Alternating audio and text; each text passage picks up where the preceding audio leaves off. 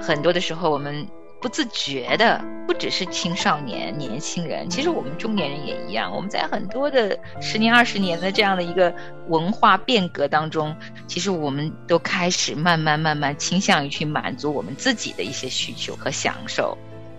我必须要承认，当我的情绪有一段黑暗期的时候，确实是我内在的这个我里面的自我中心没有得到满足，所以我就抑郁。快乐至上的文化的这种大氛围里面，我都觉得我自己就好像扛不住事儿了一样。在多一点的倾听的时候，一个一个的处在忧郁的、痛苦的、黑暗的这种心灵状态里的朋友们呢，其实他们是用另一种语言，在说着一个个有关失落和被拒绝的故事。每个人都拥有的这一颗极其宝贵而独特的这颗心，是我们忧郁症的核心问题。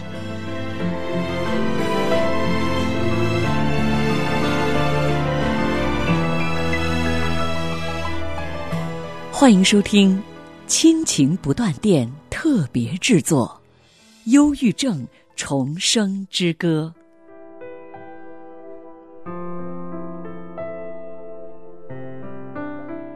亲情的家人们好，这里是亲情不断电。大家好，我是新月。大家好，我是梦圆。欢迎您收听今天的节目。嗯，很高兴呢，今天我们又在《忧郁症重生之歌》节目里面和您见面了。那上一次节目当中呢，我们跟大家聊到的是造成忧郁症这种症状的一些外部环境的原因。嗯，是的，我们在外面有很多我们自己没有办法掌控的事情会发生，是有人有事，有时候也会有疾病，外界的环境对我们人的影响是实实在在存在的。嗯，同时呢，我们也谈到，透过圣经的教导，我们也知道，在我们的外部环境当中，有魔鬼撒旦对我们的偷盗、杀害和破坏，也就是他对我们的攻击和诱惑。都是真实存在的，嗯，是的，我们人活在这世上，每一天都跟外面我们人人之外的这个世界产生着某种的羁绊，有时候是好的，有时候是坏的，天天都在发生着起起伏伏。嗯，那今天的这期节目呢，啊，我们想继续的跟大家再来分析一下忧郁症的这个成因哈，外部环境中的一个很重要的一个因素，也就是文化成因对忧郁症的影响。嗯。对忧郁症的最佳的解释呢，清晰的指向某种由我们自己塑造而成的文化变革。这种文化变革正回过头来在试图改变着我们，我们周边的整个的这个时代都在产生着非常明显的变化呀，跟以前真的不一样了呢。嗯，接下来呢？我们就跟大家把我们能够看到的啊，今天我们这个时代，我们所处的这个文化呢，帮大家来梳理一下。这也是这本书的作者来帮我们来梳理出来的哈。嗯，那第一个呢，就是过多选择的文化。哇，这是真的。以前哈，你爸爸比如如果是铁匠，那你可能就是铁匠了；爸爸教书，可能你去教书了啊。很多的时候，子承父业是代代相传啊。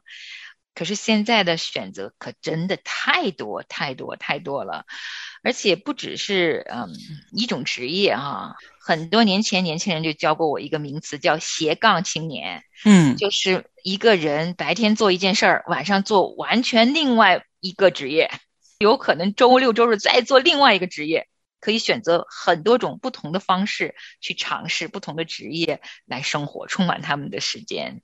嗯，以前我们会认为选择越多越好呀，可以越来越自由啊。但是呢，啊，有一个著名的忧郁症的一个研究专家，他却认为啊，过多选择的文化是忧郁症啊现在发病率越来越增加的一个原因。嗯，是啊，仔细想一想，压力太大了呀！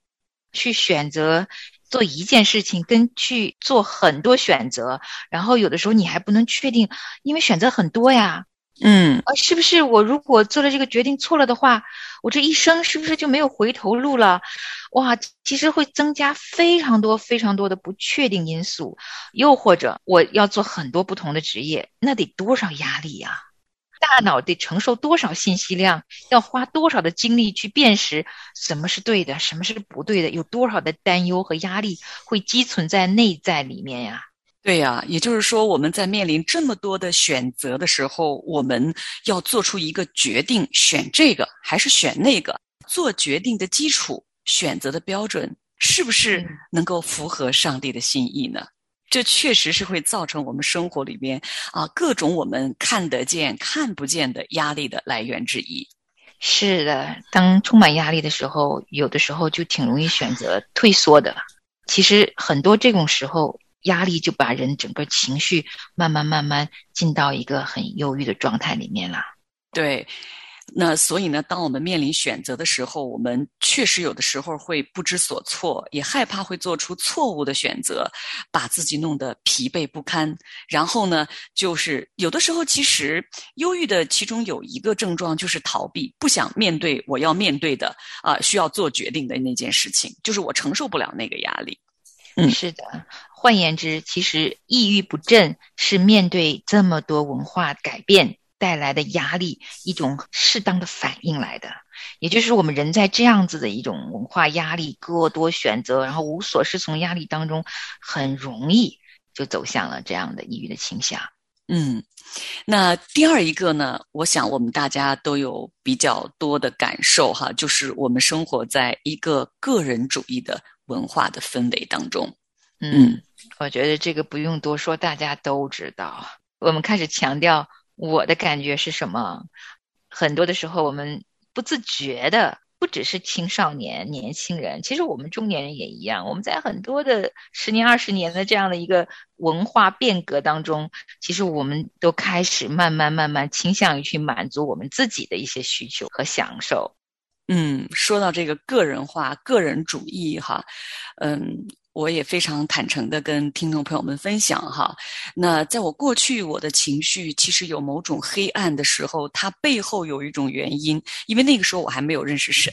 那其实就是我的个人主义在我里面造成的。就当我不能满足的时候，那我人就会忧郁。比如说，我一定要实现我心目中想要的那个梦想。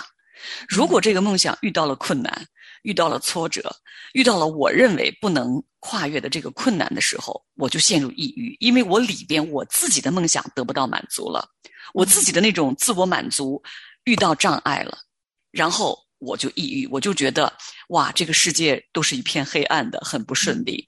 所以呢，当我看到这个作者在分析这种大的这种文化背景对会造成忧郁症的这种发病率增高的时候，我看到这个个人主义这一方面的时候，我就一下子想到，确实，我必须要承认，当我的情绪有一段黑暗期的时候，确实是我内在的这个我里面的自我中心的。这种状态没有得到满足，所以我就抑郁。就是你内心的一些感受很强烈，没有得到满足，然后你又很渴望满足自己内心的那个感受的时候，这个张力真的挺容易让人产生抑郁的情绪的。还有就是现在这几十年的。整个的社会的进步发展，让我们越来越多的人呢居住在城市里边呢，好像阁楼区里，每人一个房子，每人一个房子，工作又忙，嗯，朝九晚五，甚至九九六的在工作着，也没有机会跟邻里去说个话，嗯就变成我们整个这个文化、这个经济的飞速发展，也让我们一个人越来越孤立，越来越。孤单，就是好像也没有多余的时间和精力再去跟邻居说话，也不要说还能有机会参与社区服务，去帮助些其他的人，我们就越来越孤立了。这个也是一种文化倾向，容易让我们产生内在里边非常非常乏力和孤单的感受呀。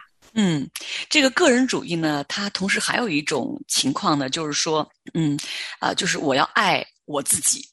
我们都说好好爱你自己啊，我们好像听到了各种各样的这种我们看的这个电视剧啊，这个网络文化呀等等，都要告诉你要爱你自己，爱你自己。但是你知道吗？我们认识神之后，神对我们的教导是：首先你是爱神，然后是爱人如己。那当整个的个人主义的这种文化充斥了我们周围的时候，我就觉得我要爱我自己，我身边的人也要来爱我。如果别人爱我，我觉得你爱我爱的不够，你爱我没有达到我心目中想要的那种满足的时候，那我就不高兴，我就不开心，我就会很生气。那久而久之呢，我的情绪状态就产生了抑郁。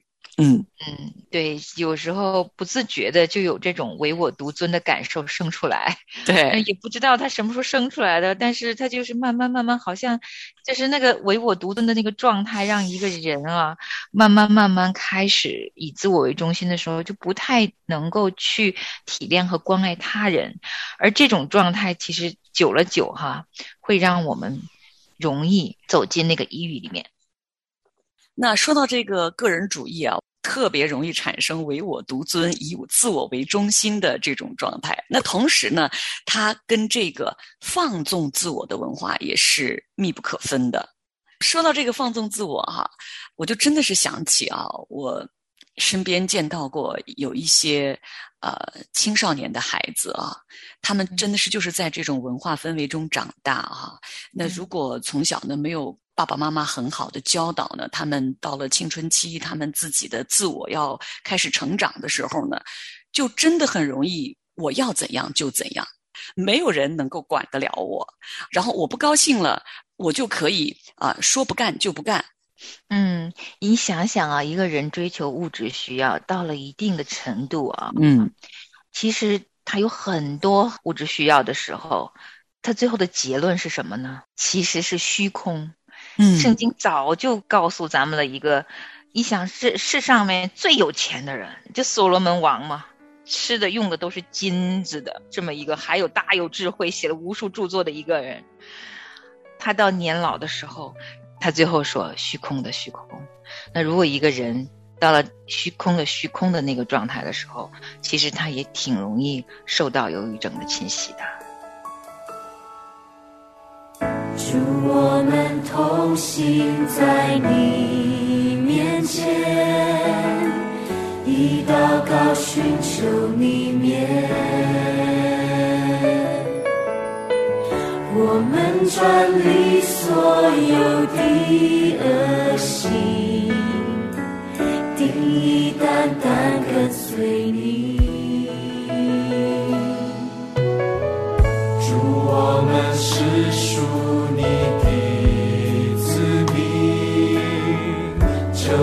下浮生的心，我们要回转向你浮生，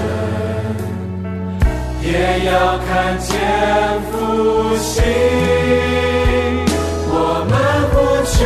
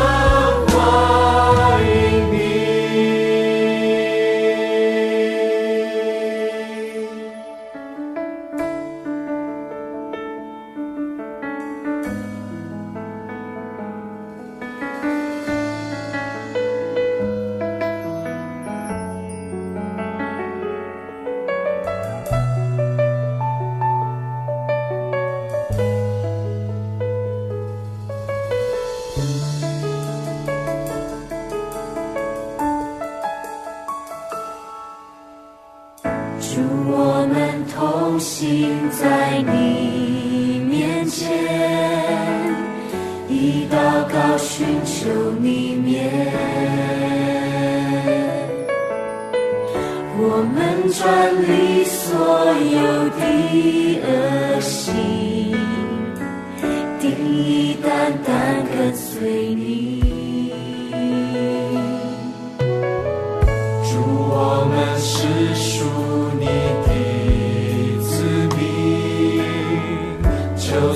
下浮生的心。我们要回转向你父神，也要看见复兴。我们不求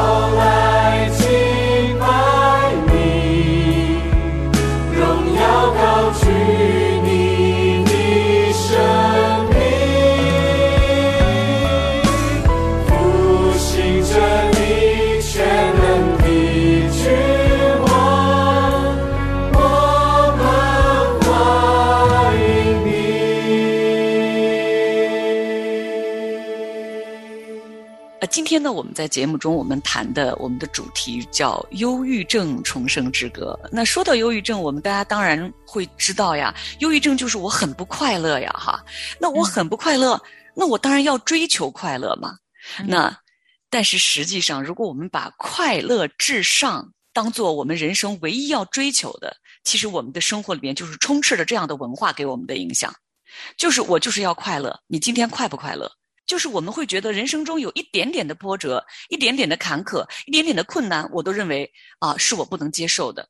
我的生活每一天都要充满阳光，但实际上这也不是圣经给我们的教导，让我们看见的世界的本相。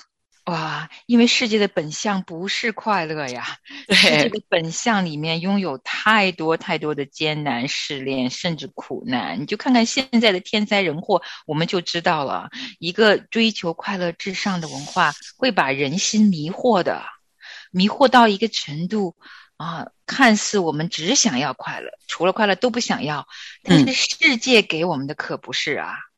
那如果一个人只想追求快乐，那在这种迷惑当中，一旦困难来了、苦难来了，那他怎么扛得住呢？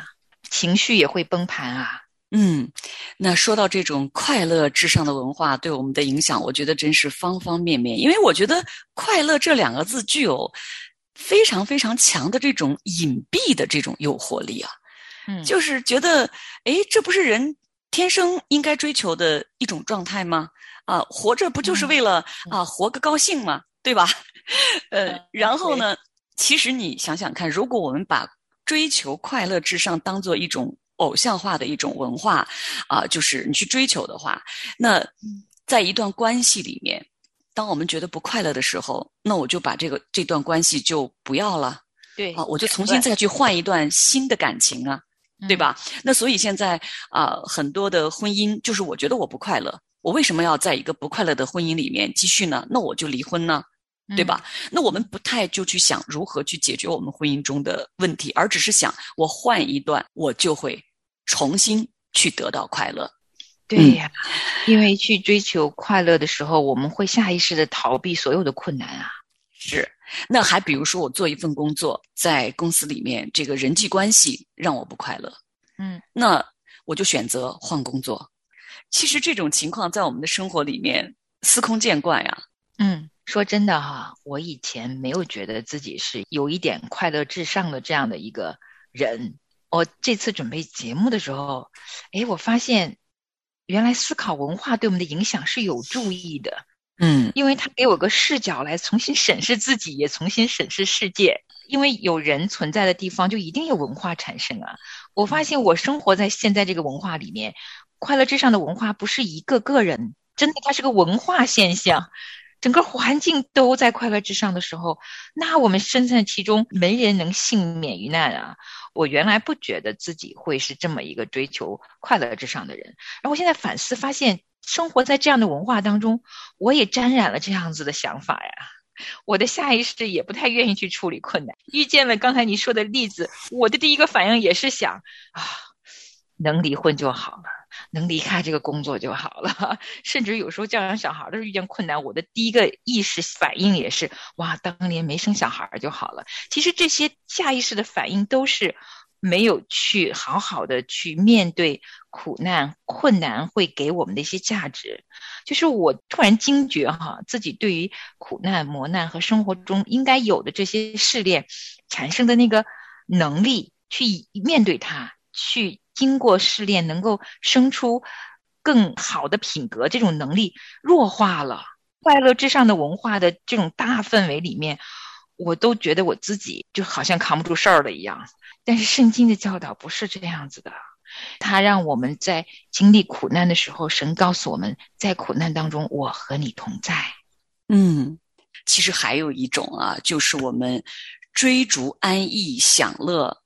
要逃避无聊的这种文化，咱们就说过去的潮流啊，所谓的潮流啊，就是一年两年一个潮流，现在可能一个月两个月就是一个潮流了，对吧？哈，我们总是要去追那个新的东西，就追求那个刺激啊！哈，确实你会发现，我们会用这种追求新潮刺激的方式呢来逃避，其实它的本质是人不知不觉在逃避内心里的这种无聊和空虚。我问我自己啊。其实我们这代人可能还好，我们小的时候是相对比较容易，在一个呃大自然当中去，在人际关系里面跟小伙伴在一起的这样一个环境里。可是现在的年轻人，我觉得他们生活在这样的一个根本就没有机会让他产生无聊感的这样的一个文化里面，就是充斥着太多太多的东西了啊。我看他们很多的时候做一件事情，同时还在做着另外一件事情，也就是说，不只是一个电子产品，他们可能在工作着，然后手机还能做另外一件事情。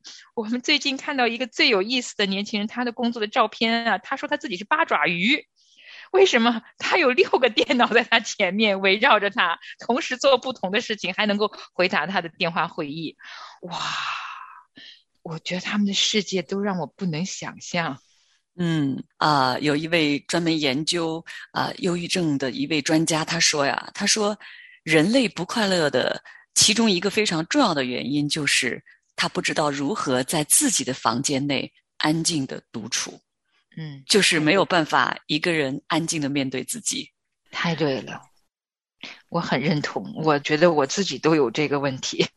在今天我们这期节目，我们跟大家分析了这么多我们今天所处的这种形形色色的文化的里面啊，我们感觉到其实这种文化已经啊无孔不入的，就是渗透在我们生活、工作、家庭的方方面面了哈。嗯，然后呢，当我们开始去倾听。啊，有忧郁症的这些朋友们的心声的时候，我们确实发现，这些文化因素对人的这种啊，他的这种诱惑、这种折磨，确实是让人非常的痛苦哈。但是，当我们继续的再往前、再多一点的倾听的时候，我们也会发现，啊，实际上一个一个的啊，正处在忧郁的。痛苦的、黑暗的这种心灵状态里的朋友们呢，其实他们是用另一种语言在说着一个个有关失落和被拒绝的故事。嗯，有时候我们看似这个文化带给我们很多很多新鲜的啊，很多很多让我们。看似快乐，但其实内心空虚；看似充实，其实内心是极度孤单的时候。嗯，当这些深藏在我们内心的情绪与这个外界的新的这些文化趋向产生张力的时候，很多很多人都陷在各种各样的很悲伤、没有指望、没有办法诉说出来的一种痛苦里面。嗯，那。从下次的节目开始呢，啊，我们在《忧郁症重生之歌》里面呢，我们将要进入到一个新的、非常重要也是非常关键的一个环节，就是啊，梦远跟我要在节目当中跟大家一起来探讨造成忧郁症的核心的问题，也就是人内在的人的心灵的问题。对，就是这一颗心，每个人都拥有的这一颗极其宝贵而独特的这颗心，是我们忧郁症的核心问题。好，听众朋友们，感谢您收听我们今天的这期节目，下次节目我们再见。好，下次再会。祝我们同行在你面前，以祷告寻求你面。我们转离所有的恶行，定义单单跟随你。祝我们是属你的子民，就思想父神的心。我们要回转向你俯身，也要看见复兴。我们不求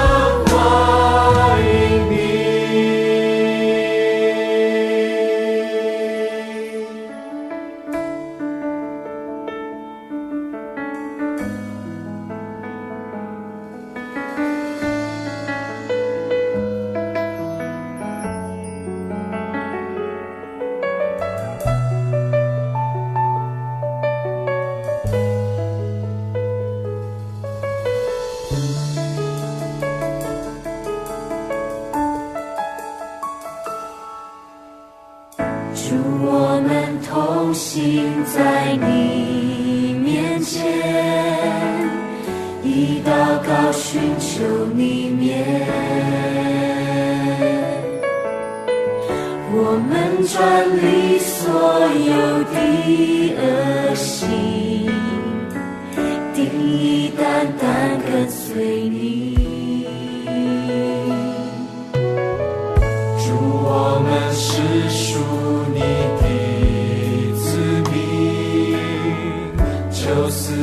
父神的心。我们要回转向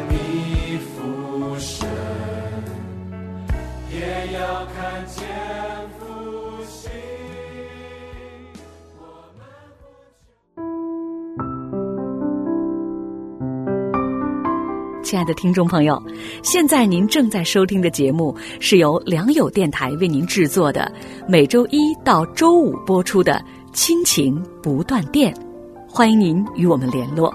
我们的电子邮箱地址是 q i n q i n g at l i a n g y o u dot n e t，就是亲情在良友网。感谢您收听我们今天的节目。愿上帝赐福给您和您的家人。我们下次节目再会。